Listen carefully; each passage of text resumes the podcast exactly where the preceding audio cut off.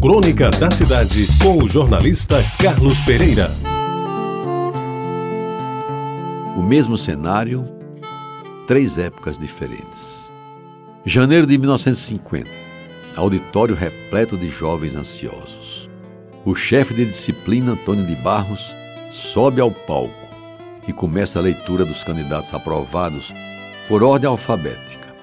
No rigoroso exame de seleção à primeira série ginasial, sorrisos e choros se misturam, uns vão saindo de fininho, outros se vão se abraçando, pensando nos próximos dias, quando vão finalmente estudar no Liceu Paraibano, o melhor colégio do estado. Entre eles, lá estava eu, então com 11 anos. Fevereiro de 1960.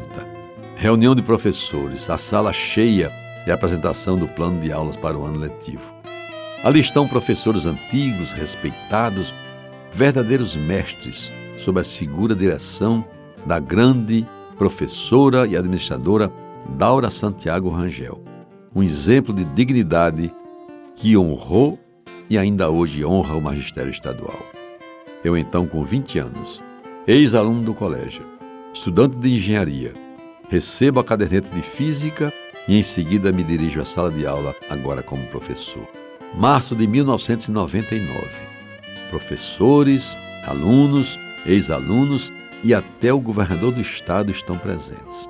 A festa começa com o hasteamento das bandeiras, ao som do hino nacional, tocado pela banda de música da Polícia Militar do Estado. Depois é celebrada uma missa e, em seguida, na sala do laboratório, no primeiro andar, sob os acordes de músicas entoadas pelo coral de professores do colégio, desenvolve-se uma festa de confraternização pela passagem dos 163 anos do velho Liceu Paraibano. E agora, com 60 anos, exercendo então o cargo de secretário da Educação do Estado, lá estava eu. O menino, o jovem, o quase ancião se misturam e, tal qual em computador gráfico, vão mudando de corpo, de roupa e de cara.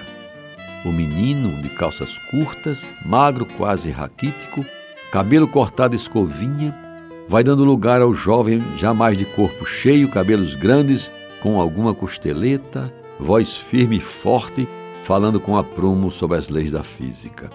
Mas aos poucos, aquele jovem vai desaparecendo e lhe mudam a roupa, lhe colocam terno e gravata, ajuntam-lhe uma pequena barriga, enchem-lhe o rosto de rugas e pintam-lhe os cabelos de quase brancos. E eles, os três, se juntam numa reflexão, como se assim pudessem voltar ao passado e vivê-lo no presente.